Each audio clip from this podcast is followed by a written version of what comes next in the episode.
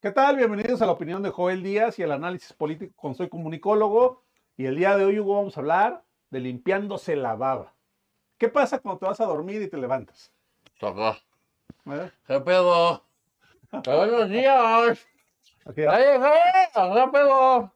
¿No? ¿Qué pasó? ¿Eh? ¿Qué día es hoy, güey? Tengo que trabajar. Bueno, Sí. ¿quién Ah, crees que se anda limpiando la baba? La oposición. Exacto. De eso vamos a hablar el ¿Qué día pedo? ¿Eh? Ya llegué. ¿Qué, qué me dedico a la política? ¿A Pues poco, eso. ¿A poco le tengo que chambear? ¿Qué? ¿Qué? ¿A poco? ¿Qué tanto? ¿Eh? Sí, está bien. Bueno, Bueno, pues de eso eso, es de eso vamos a platicar. Muy bien. con nosotros.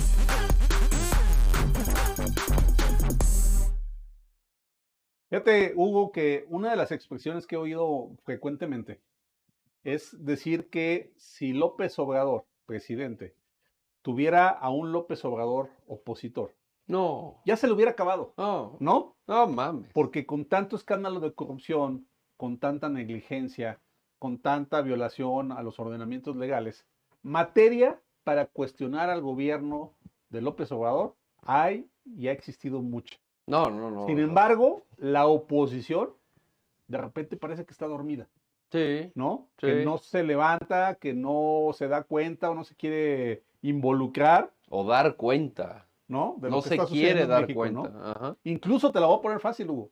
Hay personas que nos han dejado comentarios aquí en, en- en- en los programas que tú y yo hacemos, Mm. que nos han dicho, ¿son más oposición ustedes que los partidos políticos juntos de PRI, PAN, PRD y Sí. Movimiento Ciudadano? La neta, yo creo que sí. Entonces, Yo creo que sí. eh, de alguna manera, eh, pues muchos estamos esperando que la oposición política en México despierte, porque estamos al abismo de un- una vuelta al autoritarismo, del inicio de un proceso dictatorial en México, y parece ser que no han reaccionado. Y no solo los partidos de oposición, ¿eh, Hugo? Mm. Creo que también los sectores empresariales han sido muy permisivos con lo que está pasando en México, ¿no? Que Y ya- lejos ya- de levantar la voz, lejos de, claro, de, como bien lo dices, o sea, estar presentes en la queja pública y en la exigencia al gobierno, pasivos, relajados, ahí nos mantenemos todos, güey. ¿De qué se trata? Mm, Sí. mm, No mames, no. Hay que participar, hay que levantar la voz. O sea, como bien este, este video limpiándose la baba, o sea, como, cabrón, ¿qué pedo? ¿Qué está pasando en este país? Pues, mijos, el tren ya, el tren ya avanzó y ustedes seguían dormidos.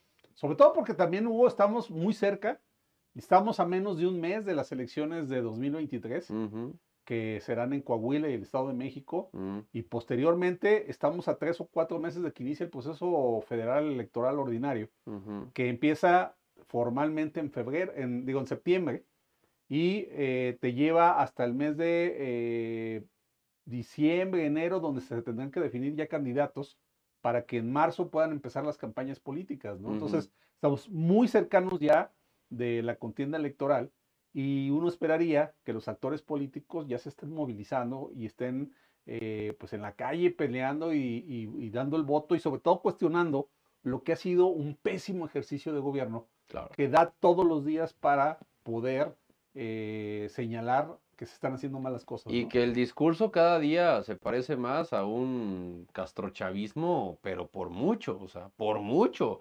Ya las amenazas de los venezolanos y los cubanos que decía, aguas México, porque ahí va López Obrador que está bien loco, ya lo estamos viendo, ya está presente, ya se le está yendo la pinza al viejito, cabrón. Sí, ya, ya con este discurso que quiere desaparecer la Suprema Corte, pues ya te habla de la locura que trae, ¿no? Así es. Pero ya llegó la oposición, Joel. Ya, ya se despertó, al menos en estos días vimos a Santiago Krill salir a dar un discurso firme frente a López Obrador. Ya ha empezado a ver a los candidatos de oposición moviéndose. Eh, creo que los que más eh, movilidad han tenido es eh, Enrique de la Madrid y Lili Telles, que digamos ya andan en campaña, andan visitando lugares, Moviéndose. eh, moviéndose como debe- deberían de estar haciéndolo todos, ¿no? Sin embargo, otros están dormidos, ¿no? sí. Eh, Gurría, este, Ah, no, José Ángel Gurría. Cabeza de Vaca, los gobernadores Vila y este, bueno, pues otros, otros. O los que quieran candidatos, ¿no? apuntarse, están dormidones, están dormidones. Pero mira, vamos, vamos a ver a Santiago Krill. Sí. Al hombre, Porque- constitución. Oye, porque, porque además se te le cambia el tono, ¿no? Sí, Este, ya le eh, mete eh, huevos. Que, que tú, tú y yo lo habíamos platicado, ¿no? Que tú decías que tú no conectas con él porque te Ah. parece un político de otra generación, ¿no? Plano, Un político que se formó a la antigua, ¿no? plano. Y su discurso es plano, plano, Sí. plano, plano. Pero esta vez, este, pues saca como ese, El foie. el foie que trae, lleva- que lleva dentro. Escuchemos al hombre constitución. Se va a privilegiar porque se va a privilegiar México. Andrés Manuel López Obrador. Y te hablo de tú porque te has alejado de tu compromiso de guardar y hacer guardar la Constitución. En vez de ser un jefe de Estado, te has dedicado a dividirnos, a confrontarnos, a insultarnos día tras día. Así es que Andrés, venos bien. Aquí estamos y estamos unidos. Es como esta porra, ¿no? De, hey Andrés, cuéntanos bien, somos un chingo, cuéntale bien. ¿Cómo va a ser mi moda? Pero más o menos sí va, ¿no?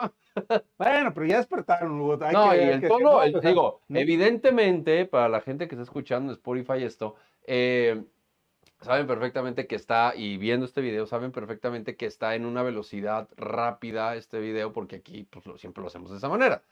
Eh, pero lo que sí eh, me gustaría aclarar, y bien lo dice Joel, ya el tono de Santiago Krill ya, ya es algo fuerte. güey. No es un Javier Milei de, de- Sí, de- sí, de- de claro. Argentina, que creo que Milei tiene una gran enseñanza a la oposición de toda Latinoamérica, y eso creo que es un ejercicio que hay que hacer de comunicación política. Pero eh, Santiago Krill, ya este hombre constitución, tiktokero, buena onda, súper protocolario en la Cámara de Diputados, ya ahorita, ya tiene tonos distintos. Y me está, me gusta, me gusta. Ojalá que siga con esa tónica, ojalá que siga con ese impulso. Aquí estamos para ayudarte, carnal.